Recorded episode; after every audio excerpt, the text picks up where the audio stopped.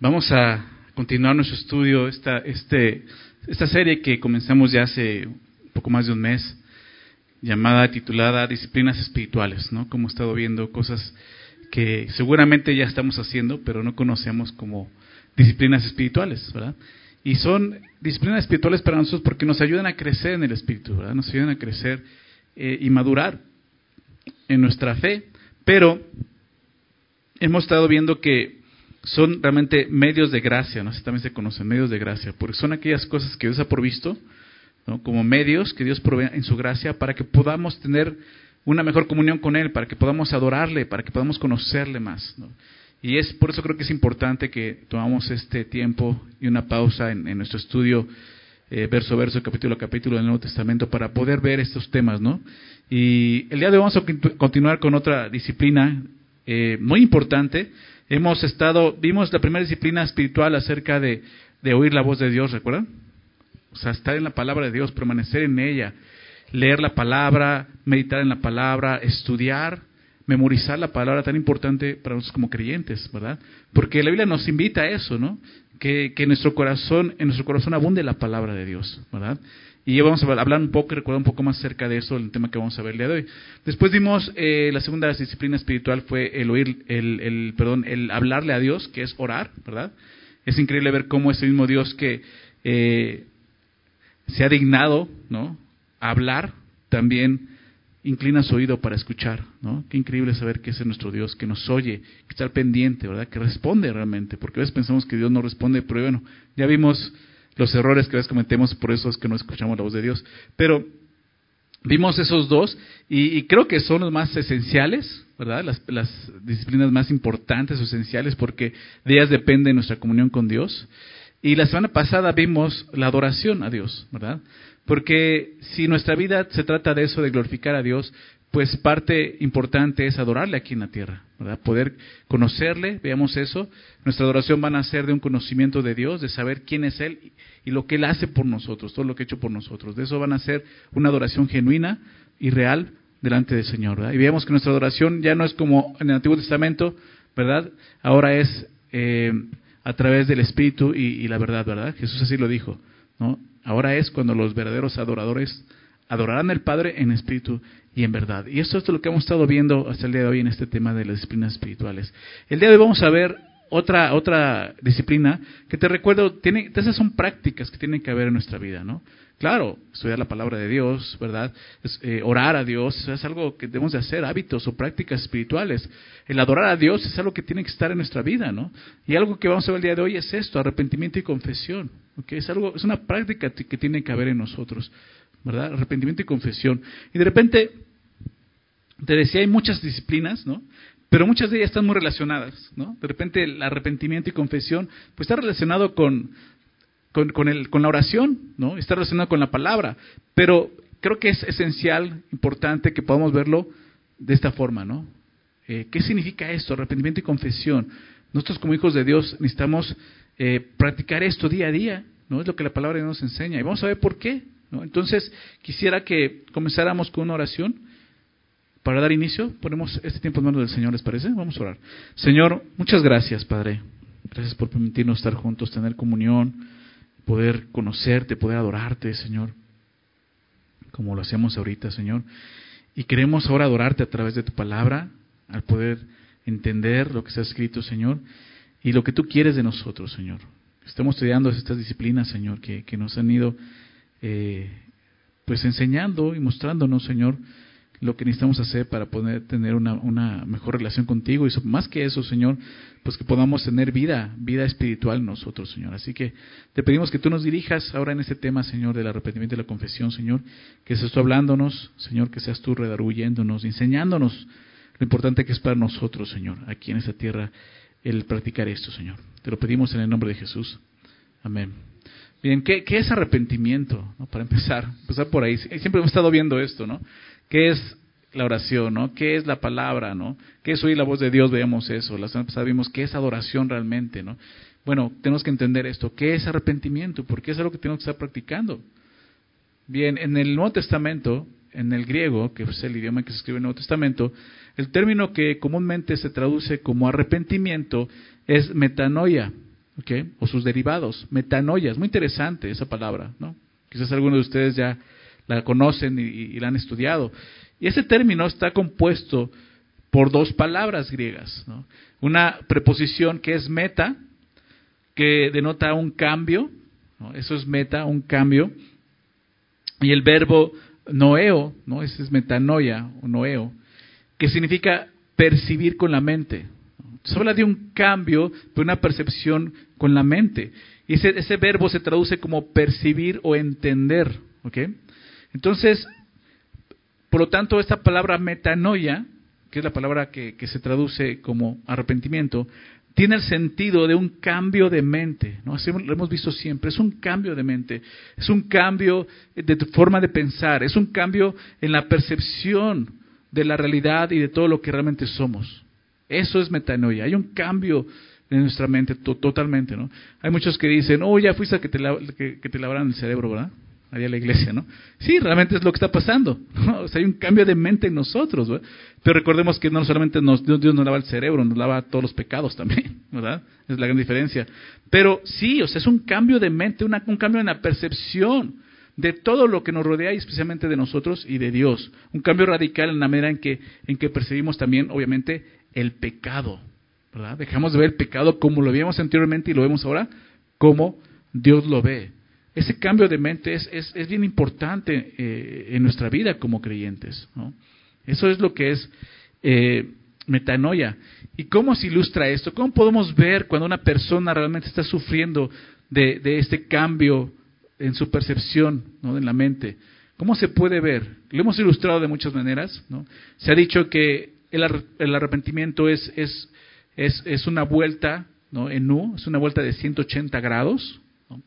Es ir hacia el sentido contrario en el que estábamos caminando. Y es muy fácil verlo de esa forma. Es, es, es, es, por ejemplo, una persona que está caminando hacia el pecado, ¿verdad? Pero decide detenerse pero no solo detenerse, decide caminar hacia el sentido contrario, que es hacia Dios. ¿verdad? Es ese camino hacia el pecado o hacia Dios. Y el creyente ha entendido, por medio del arrepentimiento, que necesita regresar y caminar hacia Dios. Por eso muchas veces eh, eso se traduce como una conversión, ¿no? Te, te, convertiste a Dios, ¿no? La palabra de Dios nos habla de eso, convértanse a mí, o sea, regresen a mí es lo que Dios dice, ¿verdad? El hombre sin Cristo va directamente hacia el pecado y la paga al pecado es muerte, ¿verdad? Pero Dios, en su gracia, envió a Jesús a morir por nosotros en la cruz. ¿Para qué? Para que pudiéramos regresar a Él. Eso es el arrepentimiento. Por eso es importante el arrepentimiento. Entonces, ¿qué es lo que sucede? Que el arrepentimiento verdadero implica esto, renunciar al pecado.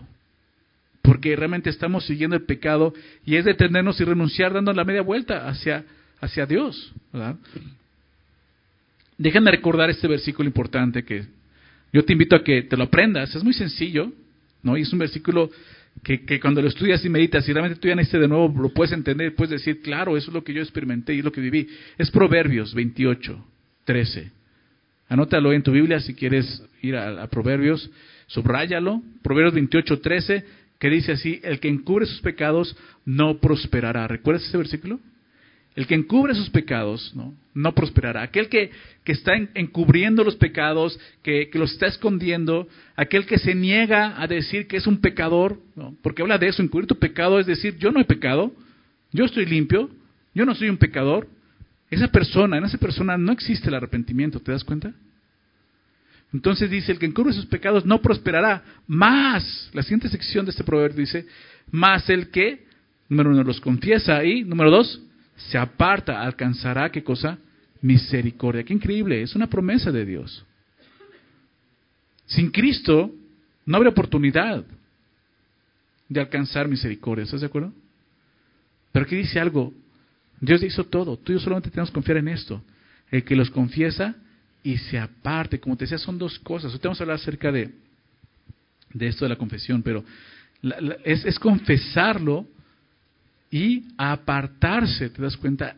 Eso, aunque aquí no viene la palabra arrepentimiento en el, proverbio, esto es lo que es el arrepentimiento. ¿Sí te das cuenta?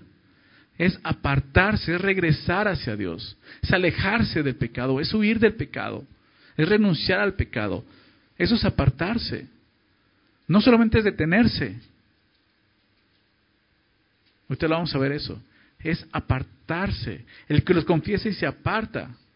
Ahora, ¿qué tiene que ver la confesión con el arrepentimiento? ¿Qué relación existe entre esas dos cosas? Arrepentimiento y confesión. Bueno, las dos cosas van de la mano. Realmente el arrepentimiento sin confesión no es arrepentimiento. Y la confesión sin arrepentimiento solamente es una burla delante de Dios. Te voy a explicar por qué. En el griego también, en el Nuevo Testamento, la palabra confesar es la palabra homologeo, homologeo, que significa esto, también son dos palabras griegas, son dos términos griegos, es una palabra compuesta. Y homos significa mismo, y lego viene de hablar, viene la palabra logos, y es hablar. ¿Qué quiere decir esto? Literalmente significa hablar lo mismo, hablar la misma cosa, estar de acuerdo. Eso es lo que significa la palabra confesar. Cuando nos arrepentimos, sinceramente, es porque hemos aceptado que lo que Dios dice es verdad. Ahora estamos de acuerdo con Dios, que somos pecadores, que Él es santo, que Él es justo, que Él siempre ha tenido la razón y que yo siempre he estado equivocado y siempre he estado en su contra. Eso es la confesión, estar de acuerdo con Dios. El hecho de que Dios diga, mira, esto que estás haciendo es pecado, y tú digas, es cierto, Señor, es pecado. Porque quien cubre sus pecados va a decir, no, no es pecado. ¿Me explico? Entonces va a decir, eso que estás haciendo es pecado, y tú, no, no es pecado. Bueno, estás cubriendo tu pecado, pero sobre todo no estás confesando tu pecado. No estás de acuerdo con lo que Dios está diciendo. Tus confesiones, hablar lo mismo, estar de acuerdo. Señor, es cierto, esto que estás diciendo es pecado. No importa que el mundo diga que no es pecado. No importa que el mundo diga que eso ya es algo común, ¿verdad? No importa que el 90%, 95%, 99% de la gente diga que es común y que no es pecado. Si Dios dice que es pecado, ¿qué es? Eso es confesión. Y te voy a pedir que mientras estudiamos esto pienses en eso. Que es aquello que Dios te estado diciendo, eso que estás haciendo es pecado. Y tú has seguido negándolo, encubriéndolo. Entonces lo que está pasando es que no hay arrepentimiento. El arrepentimiento siempre implica reconocer lo que hemos hecho mal. Estar de acuerdo con Dios y decirle, es cierto, Señor. Por eso te digo, es ese cambio de mente, tu cambio de, en tu percepción, tu forma de pensar. Aquello que para ti era normal, era común, porque todos lo hacen. Ah, bueno, todos tienen relaciones sexuales con sus novias porque es lo común, ¿no? Ah, pues un hombre puede tener este, parejas eh, homosexuales porque ya es común. No. ¿Sí se dan cuenta de eso? Dios dice, eso es pecado, es fornicación, es perversión, es inmundicia. Y tenemos que verlo como Dios lo ve y llamarlo como Dios lo llama. Eso es confesión. Si Dios dice esto es negro, ¿qué es eso?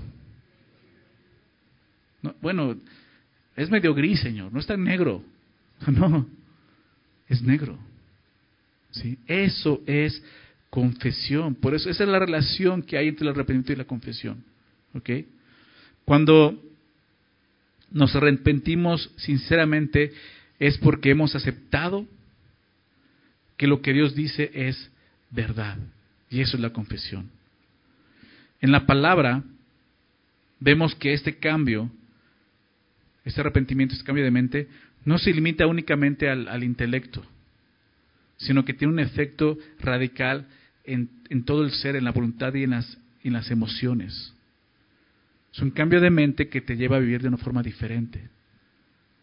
Todo tu ser está sometido a eso. Ahora esa forma de pensar. En el Antiguo Testamento, que, que está escrito en hebreo, en el hebreo la palabra que se llega a usar como arrepentimiento es nakjam o, o nakjam se le menciona así. Y la raíz de este término refleja la idea de respirar profundo.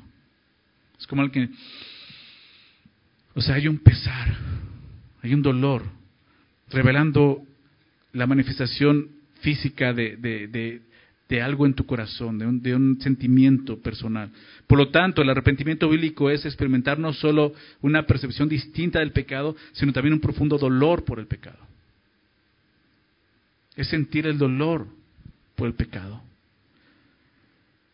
Esto lo vemos ilustrado, hay, muchas ilustraciones de esto, pero creo que esto es muy conocido. Y, y recuerdan la historia de Job, un hombre que, que era justo, ¿verdad? Para un justo, dice Dios, pero un hombre que necesitaba ser quebrantado para que pudiera conocer más a Dios. Y pudiera conocerse a sí mismo y pudiera entender quién era Dios. Y al final del libro de Job, después de, toda, de todo su sufrimiento y de su dureza, porque en un punto estaba endureciendo su corazón delante de Dios, creyéndose más justo que Dios, al final de, de, de Job, déjame citar esto, capítulo 42, versículos 5 y 6, Job 42, 5 y 6, dice esto, de oídas te había oído. ¿Recuerdas ese versículo? ¿Cuántos no viven así? De oídas. He oído de Dios. No estoy hablando de los que están allá afuera, de los que están aquí en la iglesia. No lo conocen. Job así estaba y era varón justo y hacía sacrificios por sus hijos, etcétera, etcétera. Pero él llega al punto de decir, de oídas te había, te había oído, mas ahora mis ojos te ven. Qué increíble. Mas ahora mis ojos te ven, te han conocido a través de qué? Del sufrimiento, del arrepentimiento. Fíjate lo que dice. Por tanto, porque ahora te veo, por tanto me aborrezco. ¿Y qué cosa? Y me arrepiento. Nacham, esa palabra, en polvo y ceniza. ¿Te das cuenta?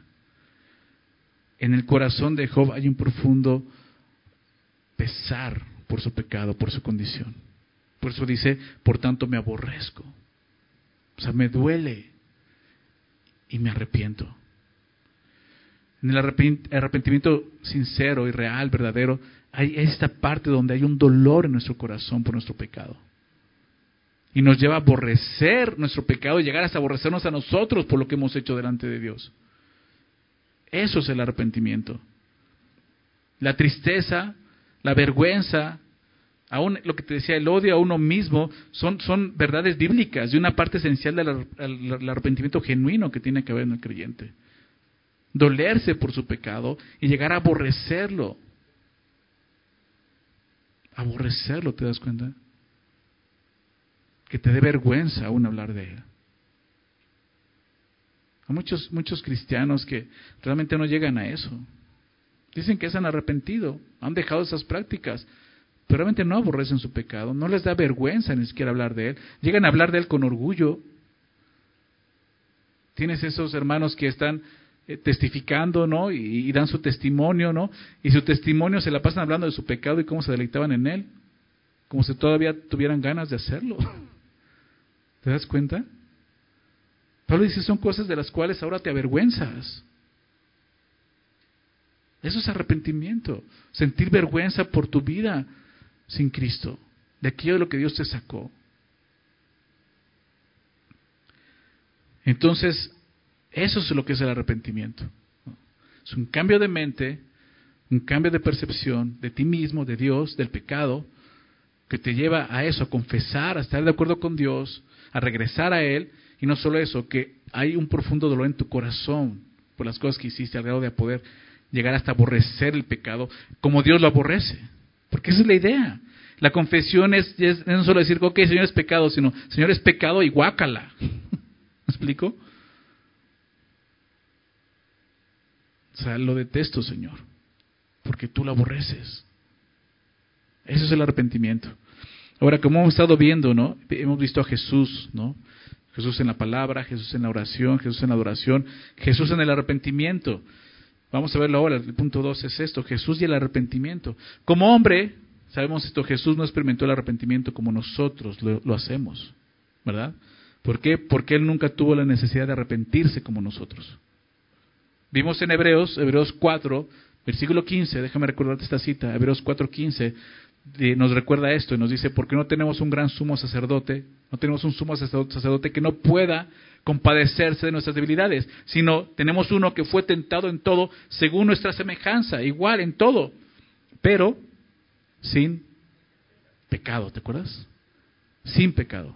Esa fue la gran diferencia entre Jesús y nosotros, sin pecado, por lo tanto, Él no necesitó arrepentirse, ¿ok? Como nosotros lo necesitamos. Sin embargo, Jesús sí, eh, eh, Jesús experimenta la humanidad al hacerse hombre. Jesús experimentó, como veíamos, cosas que puede que, vivir, pues, se puede compadecer en nosotros. Jesús experimentó la alegría, la tristeza, la fatiga, el cansancio, el dolor, el descanso, la angustia, todo eso lo experimentó Jesús. Lo único que no experimentó fue el arrepentimiento, porque en él no se halló pecado. Por lo tanto, no fue necesario que se arrepintiera como nosotros, ¿ok? Sin embargo, Jesús entendía lo importante que era el arrepentimiento para el hombre, para el pecador. Y quiero que me acompañes a Marcos, capítulo 1. Marcos, capítulo 1. Y eso lo puedes ver en Mateo, lo puedes ver en Lucas. Hace referencia a esto que es importante que entendamos. Marcos, Marcos 1. Me encanta Marcos capítulo 1. Porque empieza bien claro. Empieza con arrepentimiento. Muchos, muchos, si tú lees, y aún en el Antiguo Testamento lees algunos libros, te das cuenta que muchos comienzan con arrepentimiento. Qué interesante. Pero Marcos, ¿por qué? Porque empieza a hablar de Juan el Bautista. ¿Recuerdas? Empieza diciendo, déjame leer esto, ahorita vamos a ver más adelante a Jesús, pero fíjate cómo inicia Marcos.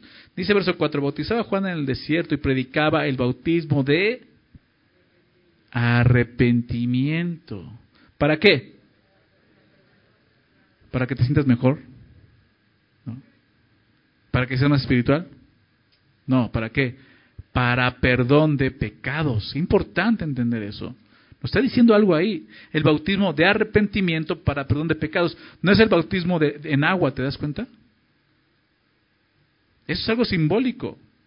Es algo que hacemos ¿no? Eh, para poder externar aquello que ya ocurrió en nuestro corazón, que es este arrepentimiento. ¿Arrepentimiento de qué? Eh, ¿El bautismo de qué? De arrepentimiento. ¿Para qué? Para perdón de pecados. Porque es el propósito del arrepentimiento. Que tus pecados sean perdonados. Ahora, ¿qué significa esto? La palabra eh, bautizar, ¿no? Significa, sabemos qué significa esto, sumergir. Por eso hacemos eso en el agua. Es un símbolo, te, sumerges, ¿verdad? Pero esa palabra va más allá de sumergirse. También se, llega a, definir como abrumar, ¿ok? Abrumar. Y, y velo de esa, yo cuando lo vi de esa forma lo entendí mejor, ¿verdad? ¿Alguna vez te has sentido abrumado por algo? Sí, ¿qué es, es estar abrumado? Pues eso, estar presionado por algo. O sea, algo que tienes en la mente, ¿sabes qué? Mi trabajo me tiene abrumado. O sea, no puedo ni descansar, no puedo dormir, no puedo concentrarme, solo estoy pensando en mi trabajo. Eso es, eso es abrumarse. ¿Ok? Bueno, piensa que está diciendo bautizarte en arrepentimiento. ¿Ser abrumado en qué? En arrepentimiento. Digo, se, se ilustra con el agua, ¿por qué? Porque es algo que sucede. Cuando tú entras en el agua, tú lo sabes, empieza a generar el agua una presión hacia tu cuerpo, por todos lados. Entre más te sumerjas, hay más presión. ¿Ok? Bueno, ahora piensa eso con arrepentimiento. Es como si echaras un clavado en una alberca llena de arrepentimiento. O sea, el arrepentimiento te va a abrumar, a grado que vas a decir, ya no aguanto, ya no tengo que hacer algo que tienes que hacer. Confiésalo, arrepiéntete. Y tus pecados sean perdonados. ¿Te das cuenta? Y eso es algo que sucede en nuestro corazón, no es algo que nadie más ve. Tú sabes en qué momento experimentaste eso, cuando, cuando realmente el arrepentimiento te, presionó tanto que te rendiste al Señor y dijiste, ya, o sea, ya no puedo con mi pecado, necesito confesarlo. Y eso es lo que predicaba Juan, arrepiéntanse para perdón de pecados. Ahora ve lo que dice en el verso 14. Después de que, bueno, déjame seguir el orden. Versículo 9 empieza a hablar, si tienes Biblia con títulos te das cuenta, es el bautismo de Jesús. Empieza a hablar cómo Jesús es bautizado, ¿no? Después de eso habla de la tentación de Jesús, es el orden que va apareciendo, lo puedes ver también en Mateo. Pero inmediatamente después de eso, ¿qué sigue? Inicia el ministerio de Jesús. Jesús es bautizado, es, es llevado al desierto tentado por Satanás, y después de eso inicia su ministerio. Pero ve cómo iniciaba el ministerio de Jesús. Verso 14. Después que Juan fue encarcelado, Jesús vino a Galilea predicando el evangelio del reino de Dios diciendo, el tiempo, el tiempo se ha cumplido y el reino de Dios se ha acercado, arrepentidos y creed en el Evangelio. Qué increíble, así comienza Jesús su ministerio. ¿Cómo comienza el ministerio de Jesús? ¿Haciendo milagros? ¿Sanando? Predicando. Porque eso es lo más importante.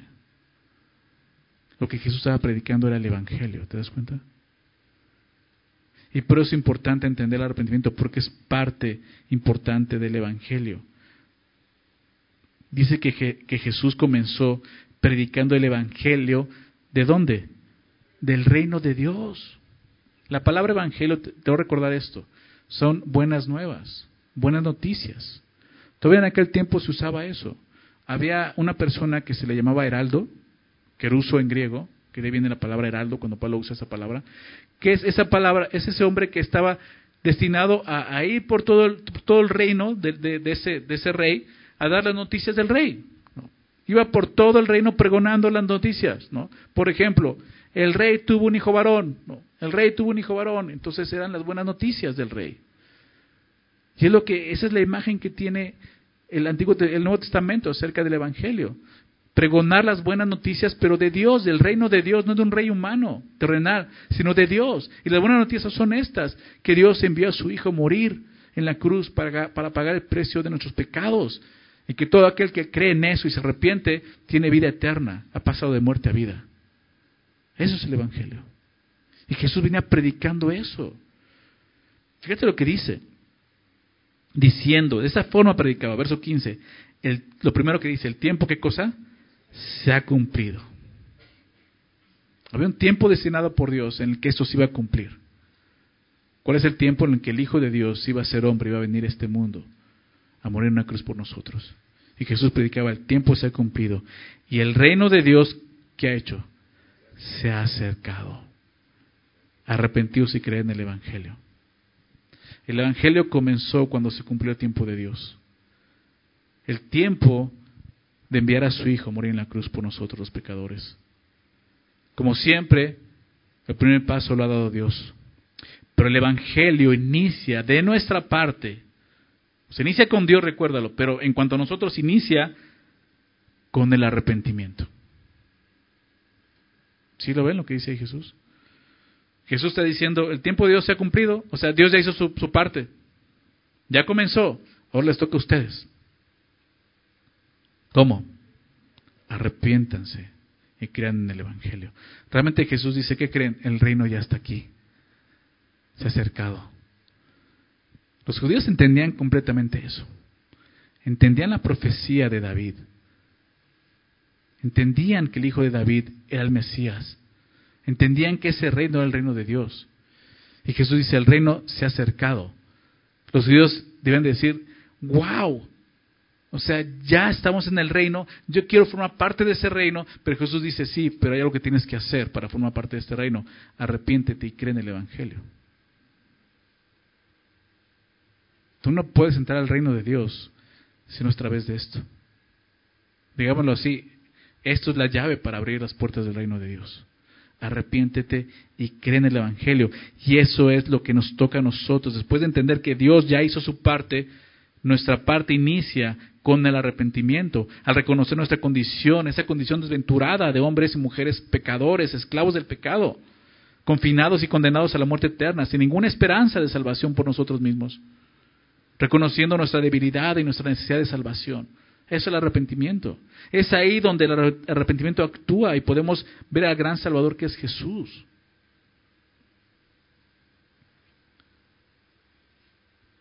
Y como dice el texto, arrepiéntanse y crean en el Evangelio.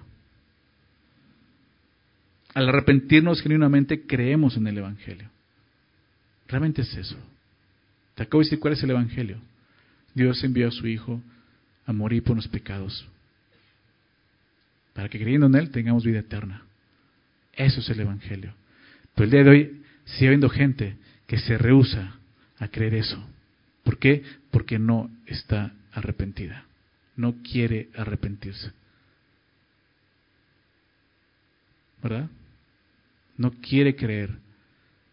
Para empezar, no cree que Él es un pecador y que merece la muerte eterna. El, mundo nos vende eso.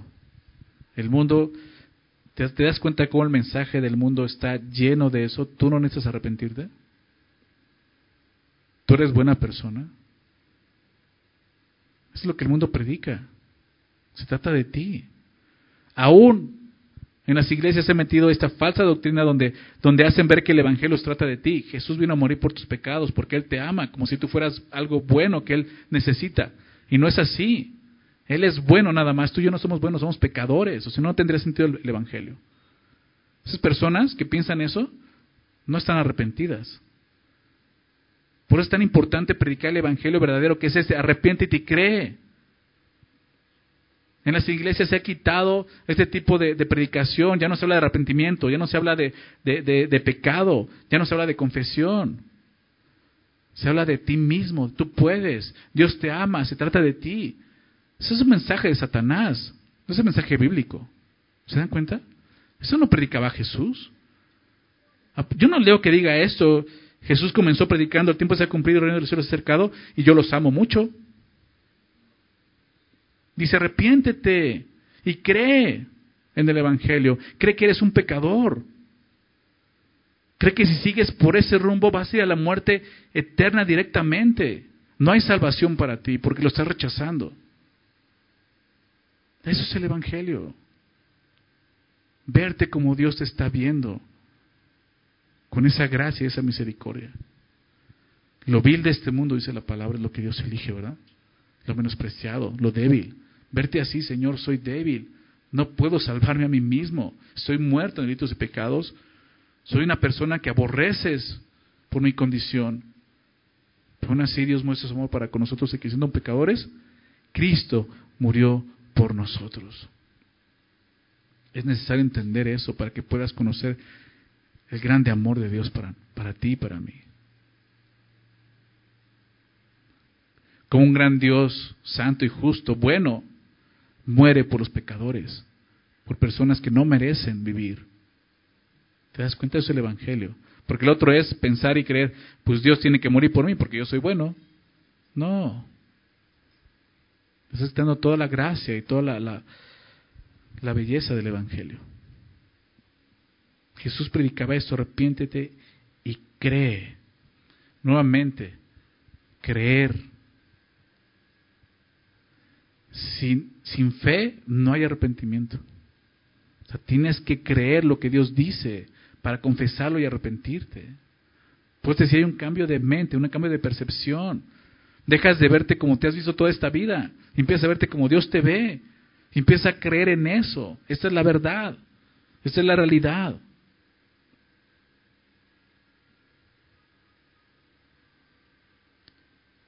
Es creer esto, que Jesús vino a morir por nosotros solucionando nuestro más grande problema, pagando por nosotros una deuda que no podíamos pagar, la paga del pecado que es muerte. Eso es el Evangelio. Sin un verdadero arrepentimiento, no hay una verdadera fe que salva. Esa es la realidad. Es necesario el arrepentimiento para que nuestra fe sea genuina y produzca salvación, entrada al reino de Dios, como dijo Jesús. Es necesario el arrepentimiento. Y esto nos lleva al tercer punto, el arrepentimiento y la salvación.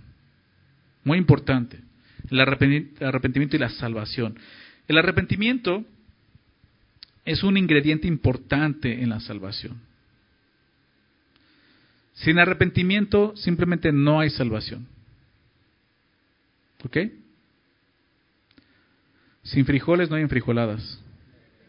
¿Estás de acuerdo? Sin chile no hay enchiladas, aunque algunos lo hagan de puro tomate. no son enchiladas, son entomatadas. Bueno, sin arrepentimiento no hay salvación. Así de sencillo. Y quiero que entendamos esto, porque aquí es donde viene la práctica para nosotros que ya somos salvos. Hemos entendido al estudiar el Nuevo Testamento, y sobre todo en la doctrina del apóstol Pablo, que el concepto de salvación implica justificación y santificación. Para Pablo, y su doctrina, la doctrina que, él recibió de Jesús, la salvación no solamente es haber sido justificados por Dios. La salvación implica justificación, santificación y, es último, glorificación cuando estemos delante de Él. Pero quiero, quiero enfocarme en esas dos cosas, justificación y santificación, porque en estas dos cosas el arrepentimiento es necesario. ¿Ok? En esas dos cosas el arrepentimiento es necesario. Para poder entender esta disciplina espiritual que estamos estudiando el día de hoy, que es arrepentimiento y confesión, es necesario comprender estas dos perspectivas sobre el arrepentimiento bíblico. El arrepentimiento en la justificación y el arrepentimiento en la santificación. ¿Ok?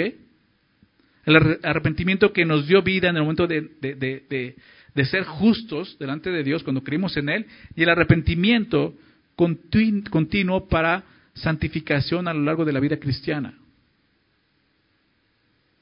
Vamos a ver lo primero, el arrepentimiento en la justificación. Cuando una persona reconoce delante de Dios su condición miserable de pecador y se arrepiente por completo de su pecado, su mente es cambiada, como veíamos. Su percepción de la realidad cambia, especialmente respecto a Dios, respecto al mismo, respecto al pecado, como hemos visto. Pasa de la incredulidad a la fe, de la rebelión a la sumisión, de muerte a vida. Eso sucede cuando una persona cree en el Evangelio, es justificada por Dios. Quiero leer algunos pasajes donde vemos esto claramente, acerca de, del arrepentimiento en la justificación. Romanos capítulo 2, si quieres anota las citas, voy explicando, eh, eh, mencionándolas y explicándolas. Romanos 2, versículo 4 y 5. En esta sección de Romanos, Romanos 1, 2 hasta el 3, Pablo está encerrando a todos los hombres en un solo grupo de personas, pecadores. Porque lo que va a hacer después de eso es, es desplegar lo que es la justicia por medio de la fe, la cual todos pueden acceder, pero necesitan reconocer su condición. Por eso comienza el Evangelio con eso, soy un pecador. El Evangelio no comienza con Dios me ama. ¿Si te das cuenta de la diferencia? El Evangelio comienza con eso, soy un pecador. Y así lo puedes ver en la Biblia. Romanos 2, verso 4 dice, o menosprecia la riqueza de su benignidad. Está hablando de, esos hombres, dice, ¿tú que juzgas dices lo mismo que ellos? O sea, menosprecia la riqueza de su benignidad, paciencia, longanimidad, ignorando esto, que su benignidad te guía a dónde. Qué increíble. Porque aún así el arrepentimiento no es algo que nace en nosotros, es algo que Dios produce en nosotros. ¿A través de qué? A través de su gracia. Entonces Dios me ama. Sí, pero no te ama porque seas bueno. Te ama porque tiene misericordia de ti. ¿Sí se dan cuenta? Pablo dice, lo que nos guía al arrepentimiento es su benignidad. Otra vez se los he dicho. Yo crecí, yo crecí en la iglesia católica, conociendo el Evangelio. Yo no tenía duda de quién era Jesús. Yo creía que Jesús era Dios, no dudaba de eso. Y creía que Jesús murió por mis pecados, no dudaba de eso. Todo eso lo creía con todo mi corazón. Y sin embargo a mí no me, no me importaba irme al infierno. Yo pensaba que el infierno iba a ser un lugar de fiesta. ¿Se dan cuenta? O sea, no sé tú lo que pensaste, pero para mí era como, bueno, pues ya, Dios murió por mí, o sea, al último voy al cielo.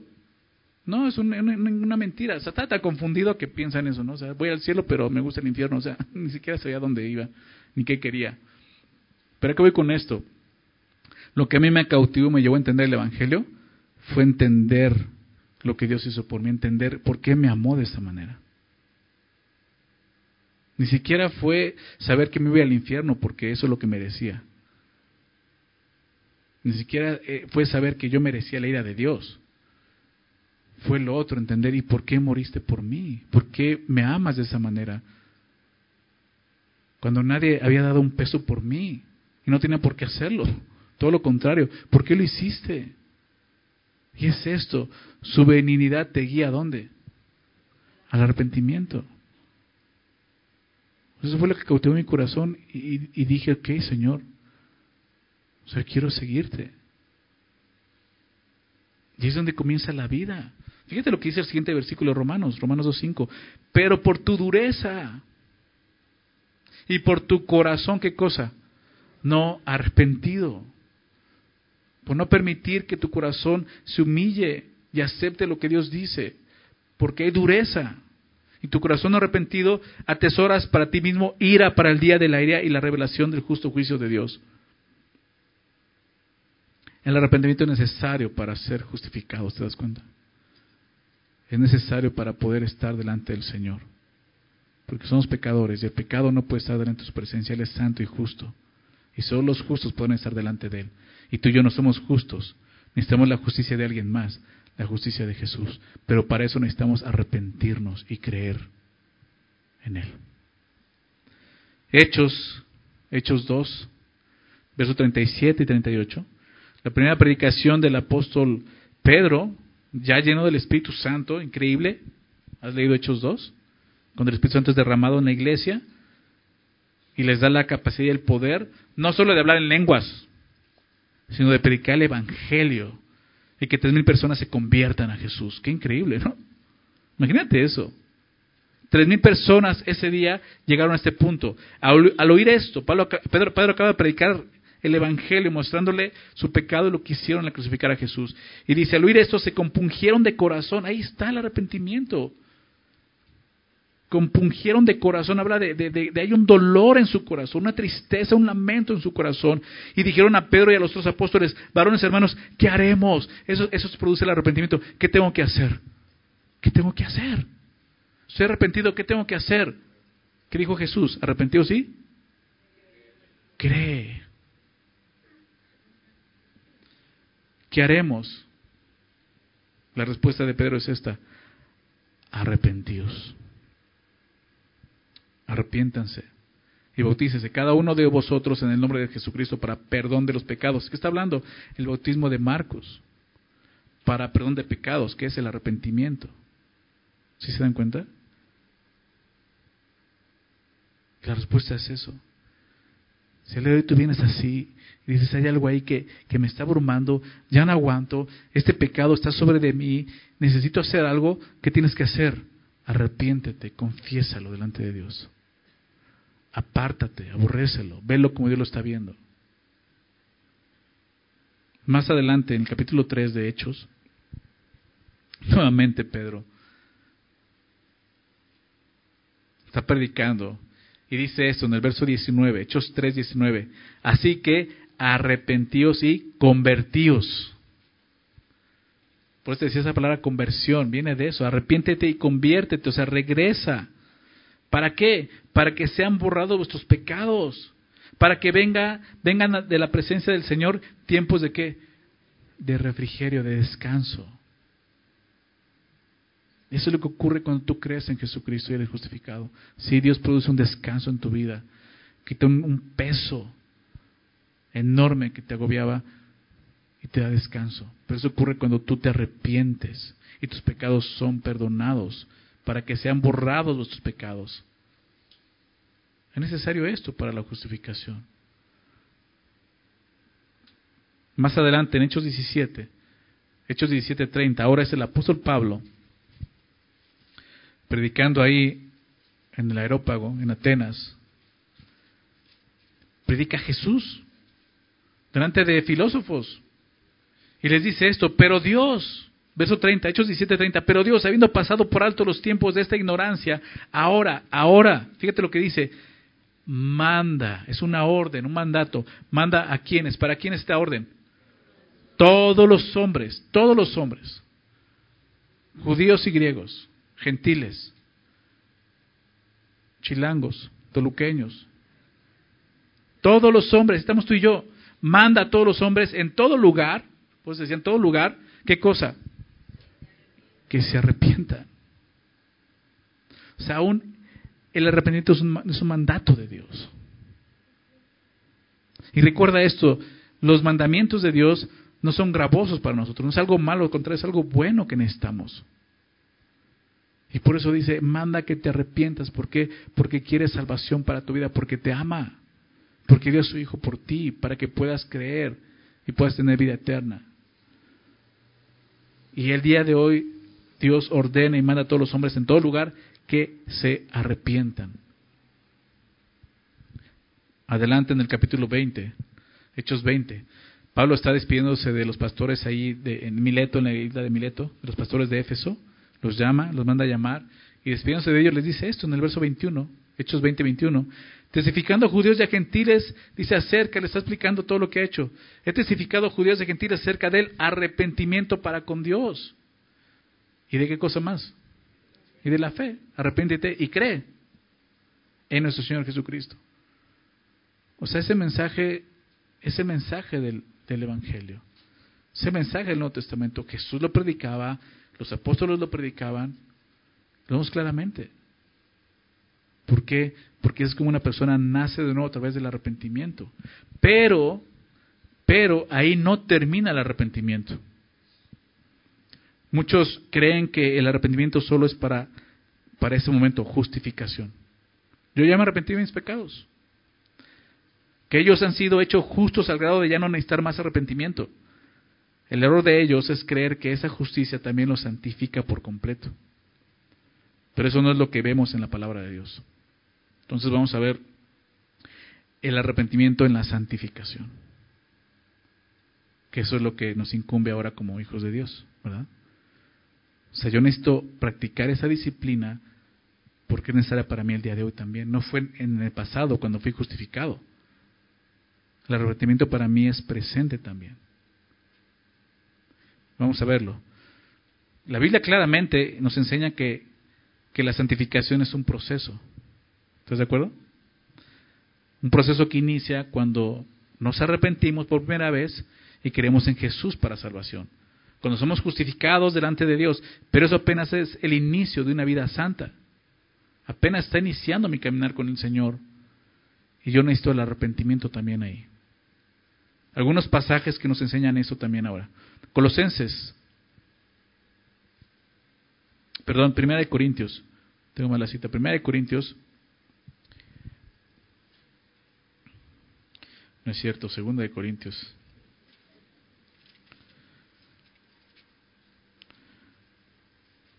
No es cierto, Tercera de Corintios. Ah, ¿verdad? A ver. No, pues no hay tercera. Segunda de Corintios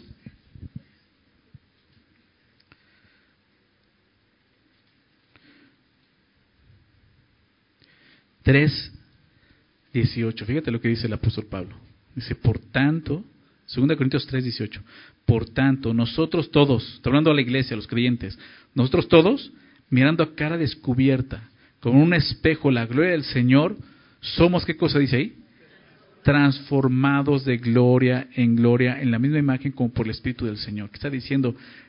Hay una transformación en nuestra vida día a día. Está ocurriendo un proceso de transformación, santificación. Somos transformados de gloria a gloria. Cuando estamos viendo la gloria de Dios en su palabra, cuando meditamos en ella, cuando vemos quién es Dios, eso va cambiando nuestro corazón. Pero ¿cómo ocurre eso? Ahorita lo vamos a ver, el arrepentimiento.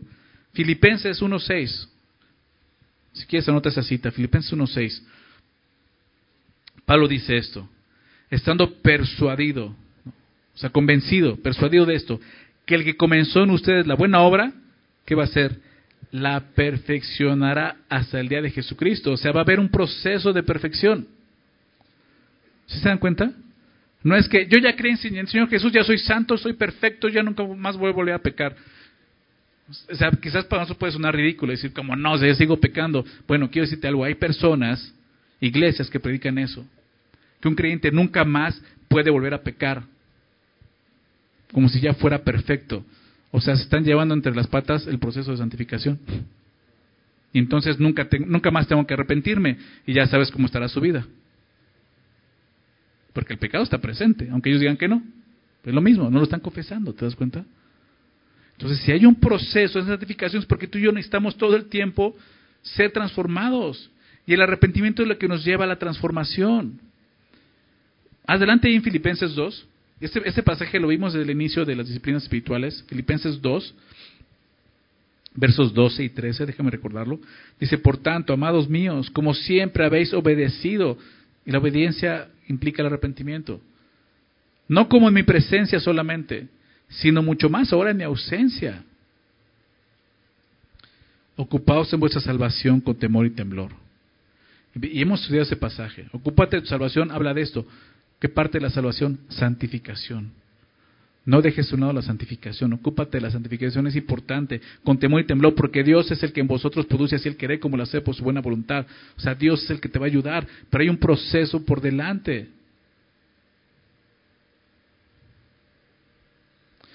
La primera vez que me paré en una iglesia cristiana, Quizás te sucedió, ¿no? De una forma muy inocente. Claro, yo no era inocente, pero mi pensamiento llegó a ser inocente, ¿no? Yo dije, no, aquí todos son bien buena onda. O sea, aquí nadie te hace daño, aquí nadie... O sea, yo decía, todos te saludan, amén, gloria a Dios. Decía, wow, ¿no? Pero empecé a congregarme y bueno, pasaron dos años y salí de ahí. Porque me di cuenta que no era así. Y no es así. No vengas pensando que la iglesia es un lugar de, de, de, personas santificadas. O sea, esa mentalidad de santo, que nunca una persona que nunca más volverá a pecar, no. O sea, la iglesia sigue, o sea, sí en la iglesia hay santos, pero igual que un santo también es una persona que sigue pecando, sigue fallando, en este arrepentimiento. Es un hospital, ¿no? Un hospital de pecadores. ¿okay? Entonces, em, buscamos eso, ¿no? Pero seguramente aquí vas a encontrar lo más vil de este mundo. ¿Verdad? Amén. Eso dice la Biblia, ¿no? Y yo lo entendí así y dije, sí, ese soy yo, Señor. Me sacaste del bote de la basura y el chicle. Al lado de ese chicle que estaba pegado ahí, ahí estaba yo, ¿no? Agarrado del chicle. Entonces, Dios hace eso. Es increíble ver eso. Pero todo esto ocurre cuando tú y yo nos arrepentimos. Pero es una obra que continúa lo que vemos aquí en estos, en estos versículos. No podemos pensar que eso ya ocurrió, ya soy santo, ya soy como Jesús completamente. No es cierto. ¿Dios te ve así? Sí, eso es parte de la justificación. Dios te ve porque ve a Jesús en ti. Qué increíble es eso, ¿no? O sea, yo me veo y digo, yo no veo a Jesús en ti. Pero lo increíble del Evangelio es que Dios ve a Jesús en ti. Y por eso puede ver que tus pecados han sido perdonados. Pero la realidad es que tú sigues pecando. Entonces, ¿qué? ¿Puedo seguir pecando porque Dios me ve justo? No, porque Dios me ve justo, yo tengo que seguirme arrepintiendo de mis pecados. ¿Se ve la diferencia? Después entonces de la justificación, el Espíritu Santo continúa la obra de arrepentimiento. Al continuar revelándonos la verdad de Dios. ¿Para qué? Para que cada vez con mayor claridad logremos ver el carácter de Dios y nos veamos a nosotros mismos necesitados de ese cambio de mente que es el arrepentimiento. Sabemos que es el Espíritu Santo que produce convicción de pecado. Jesús lo dijo así. Les conviene que yo me vaya, porque si yo no me fuere no podré enviar el Espíritu Santo. Y cuando Él viniere, les convencerá, es Juan, Juan eh, 16, 8, les convencerá de pecado, de justicia y de juicio. O sea, quien trae una convicción, quien redarguye el corazón, acerca del pecado es el Espíritu Santo. Pero la palabra de Dios, déjame exponerlo de esta manera, la palabra de Dios es ese bisturí que el Espíritu Santo usa para abrir y escudriñar nuestros corazones. Así es como le menciona Pablo en Efesios 6, la palabra del Espíritu, ¿recuerdas? Cuando habla de la armadura de Dios, la palabra del Espíritu. Y más adelante Hebreos 4:12 dice esto, que la palabra de Dios es más cortante que toda espada de dos filos, ¿recuerdas? Que penetra hasta lo más profundo y parte y discierne las intenciones y motivaciones del corazón. Si es el Espíritu Santo, pero es su palabra la que llega y abre tu corazón. O si, no, si no fuera necesario el arrepentimiento, no necesitaríamos eso, ¿estás de acuerdo? El Espíritu Santo que llega y con su palabra te dice, mira, sigue siendo un rencoroso. Sigue siendo mentiroso. Sigue siendo esclavo del enojo. La lujuria te domina. ¿Si te das cuenta de eso? Esa es la palabra de Dios. La luz de la palabra de Dios expone nuestros pecados y la obra del Espíritu Santo nos lleva a arrepentirnos, nos lleva a la confesión.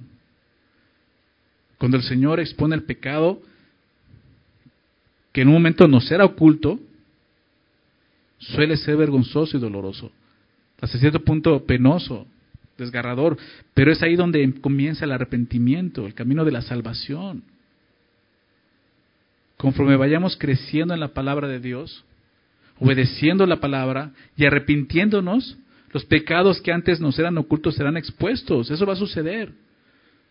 O sea, no vas a decir, o sea, te puedes decir, ay, ya le libré con esto, ¿no? Ay, ya, ya ese pecado ya, Dios me dio la victoria, que bueno, no, ya, pero ahí viene tocando otro, ¿no? hay algo más que tú no estabas viendo, pero que ahora Dios te permite ver a través del arrepentimiento, ¿me explico? Y ahora tienes que trabajar con eso. Entonces nuestra vida se trata de eso. Por eso es una práctica esencial para nosotros. el arrepentimiento y la confesión. Conforme vayamos creciendo en la palabra, entonces vamos a, ir arrepintiéndonos. Los pecados que eran ocultos serán expuestos y vamos a poder llegar a ver el pecado como Dios lo ve. Y eso nos llevará a aborrecerlo y rechazarlo completamente. Acompáñame a Primera de Juan, por favor. Capítulo 1, Primera de Juan 1.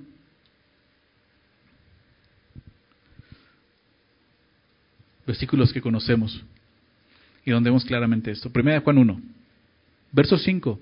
¿Cuál es el verso 5? Ese es el mensaje que hemos oído de él, dice Juan. Está hablando de Jesús. Y os anunciamos. ¿Cuál es el mensaje? Dios es luz. Dios es luz. Y no hay ninguna tinieblas en él. ¿Te das cuenta? Y nosotros somos tinieblas.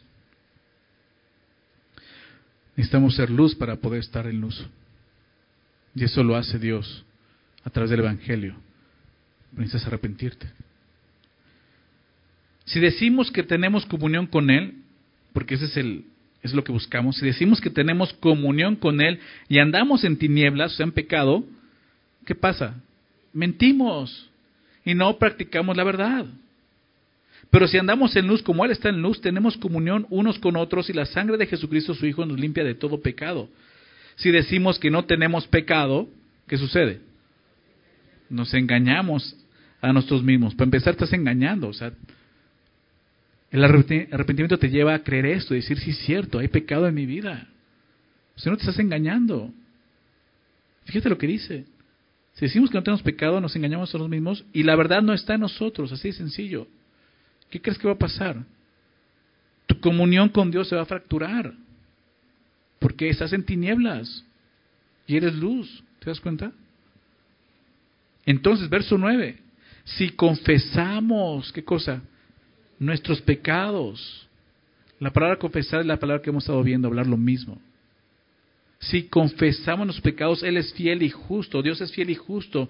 No, no, no, yo soy fiel y justo porque confieso mi pecado, no. Él es fiel y justo para perdonar nuestros pecados y limpiarnos de toda maldad, porque es fiel y justo porque así lo prometió. Y Él te quiere perdonar y no solo eso, quiere limpiar tu maldad para que puedas tener comunión con Él, para que puedas estar con Él. Y eso es el arrepentimiento. No está hablando de la justificación, está hablando de la santificación. Fíjate lo que dice el verso 10. Si decimos que no hemos pecado, le hacemos ser mentiroso y su palabra no está en nosotros.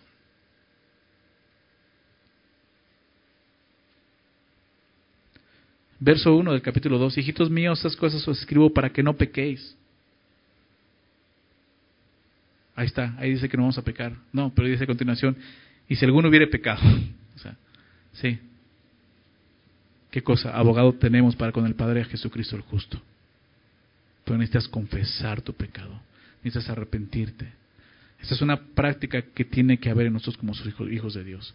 El pecado que es revelado, que Dios ya te ha mostrado, pero que no ha sido confesado, y que no hay arrepentimiento, cualquiera que sea, se convierte en una enfermedad mortal para la vida espiritual.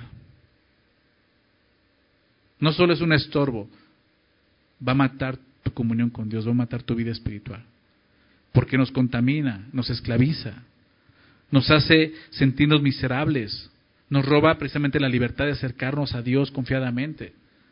Sobre todo rompe nuestra comunión con Dios.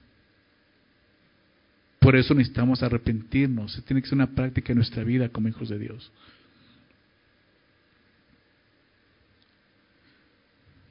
Quiero citar esto, Isaías 59, los dos primeros versículos de Isaías 59. Fíjate cómo muestra esto, cómo si hay un rompimiento en la comunión con Dios a través del pecado. Isaías 59, ponle el verso 1, dice, he aquí, he aquí que no se ha cortado la mano de Jehová para salvar. Es increíble, hay una promesa, dice, Dios quiere salvar. Él no ha dejado de buscar la salvación, ni se ha grabado su oído para oír. O sea, Dios sigue escuchando, pero quiere escuchar esto, confesión. Pero, verso 2, vuestras iniquidades, ¿qué es esto? Pecados. Vuestras iniquidades han hecho, ¿qué cosa? División entre ustedes y vuestro Dios.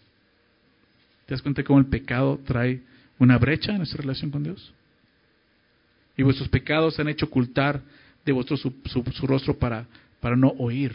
Se estorba nuestra relación con Dios. Tú puedes regresar a, los primeros eh, eh, eh, medios de gracia que vimos, la palabra, la oración, y puedes decir, es que yo, en serio, yo leo la Biblia todo el tiempo, voy a los estudios, estoy ahí, ¿no? Y estoy orando, me la paso orando, pero, pero Dios no está ahí, Dios no, no me habla. A lo mejor falta confesión, arrepentimiento, ¿te das cuenta? Porque tu relación con Dios no está bien. Hay algo que Dios ya te mostró hace tiempo, pero no has tratado con eso. No te has arrepentido, no lo has confesado. necesitas eso realmente. Jesús le dice a, la iglesia de Éfeso en Apocalipsis, ¿recuerdas? Tengo una cosa contra ti, que has dejado tu primer amor. Por lo tanto, recuerda de dónde has caído y arrepiéntete y haz las primeras obras. ¿Lista? Abogado tenemos. arrepiéntete, haz las primeras obras. ¿Dónde me quedé? ¿Dónde me atoré? Arrepiéntete. Eso sucede cuando dejamos de practicar esta, esta disciplina que es arrepentimiento y confesión. Tenemos que tener en nuestra mente todo el tiempo eso. O sea, cada día seguramente hay algo por lo cual tengo que arrepentirme y Dios me lo va a mostrar hoy.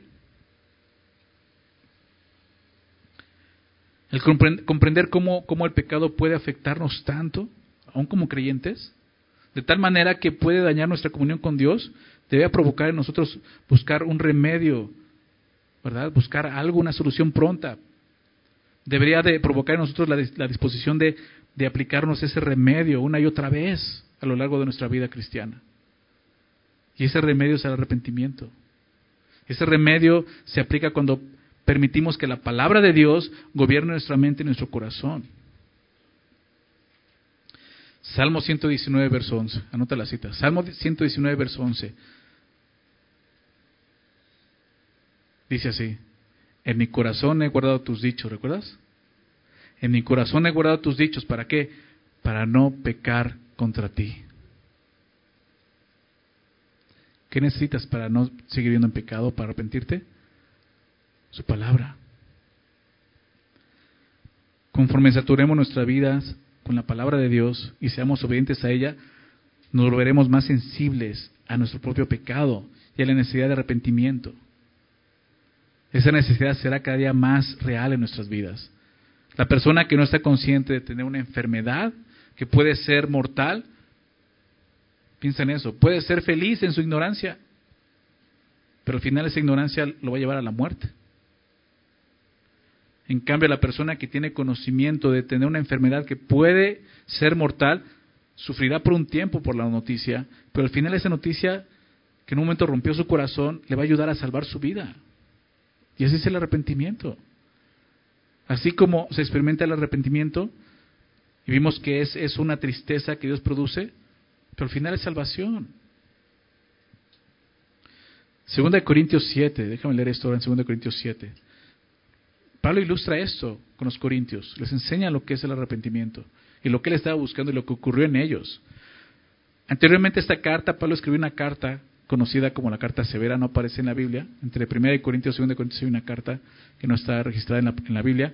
Y es una carta donde Pablo les exhortó fuertemente, donde les mostró su error y su pecado, y les llamó y les exhortó a arrepentirse. Mucho más fuerte que la primera carta de los Corintios. Grado que Pablo dice que se lamentó. Fíjate lo que dice verso 8.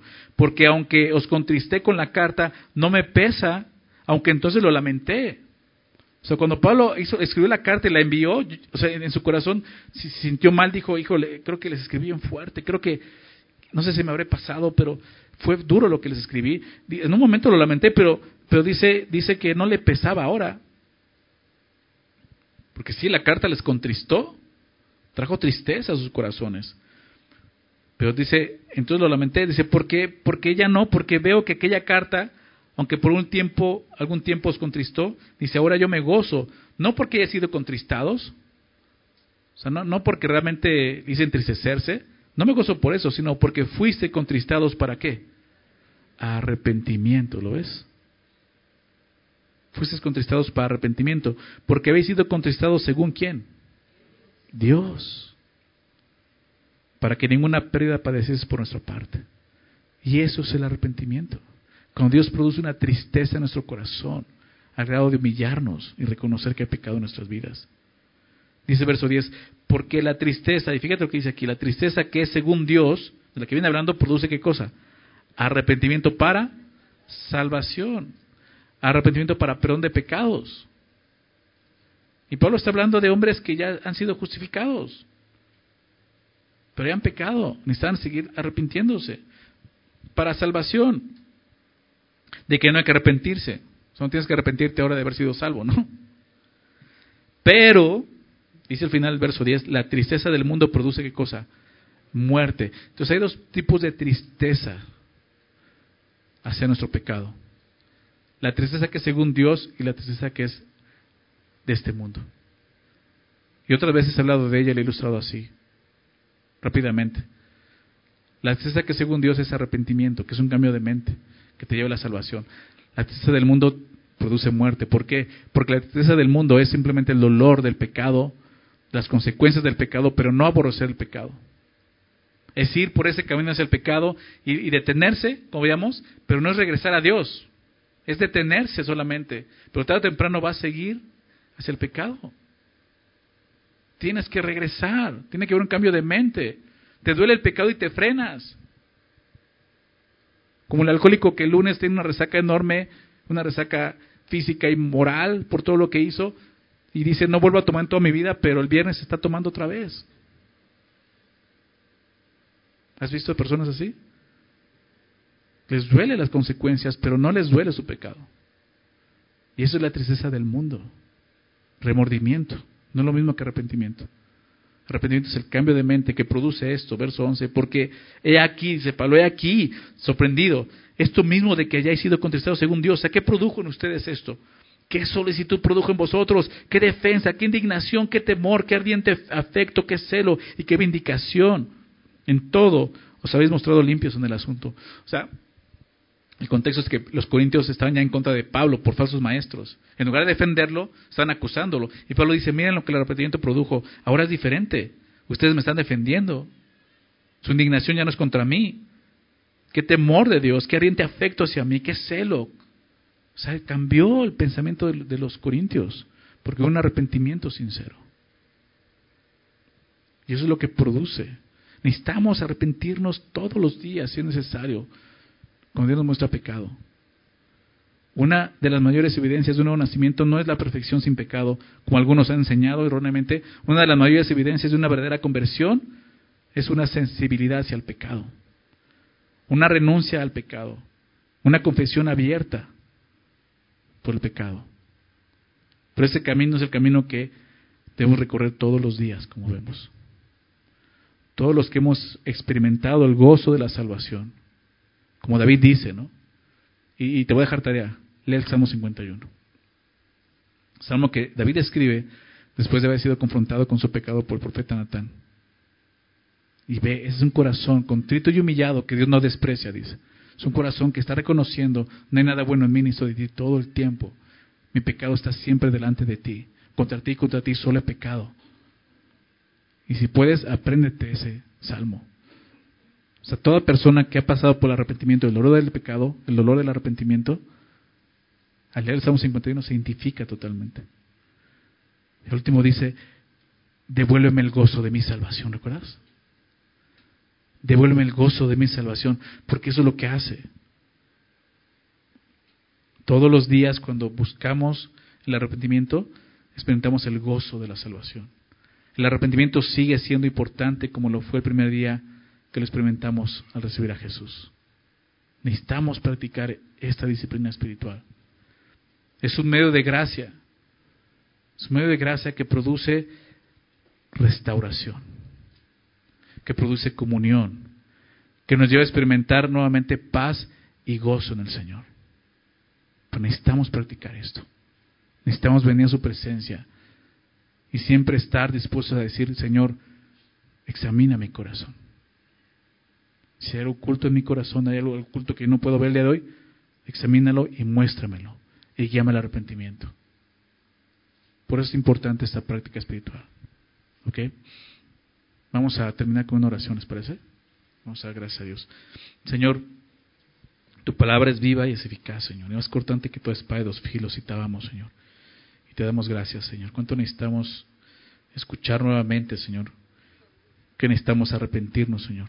Necesitamos experimentar día a día, Señor, el arrepentimiento y la confesión y poder encontrar tu perdón, Señor, que nos restaura, que nos lleva a la comunión contigo, Señor, que nos trae, como veamos, gozo, paz, Señor.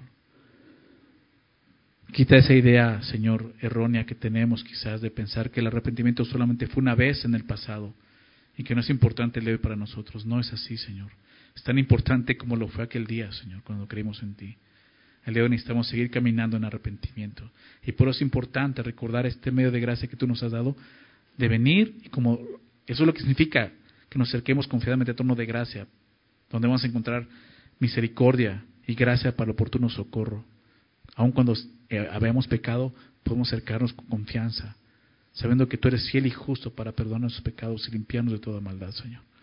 Ayúdanos a practicar esto, Señor, porque ahí es donde tenemos eh, esa comunión y un crecimiento espiritual, Señor, correctamente de quienes somos, Señor. Pues si no, seguimos engañándonos, Señor. Y el pecado sigue apoderándose de nosotros. Y quizás sí, quizás sí seamos salvos, Señor, pero nuestra vida va a estar desperdiciada en esta tierra, Señor. Necesitamos practicar esto, Señor. Gracias nuevamente por tu palabra y gracias por ese tiempo. En el nombre de Jesús. Amén.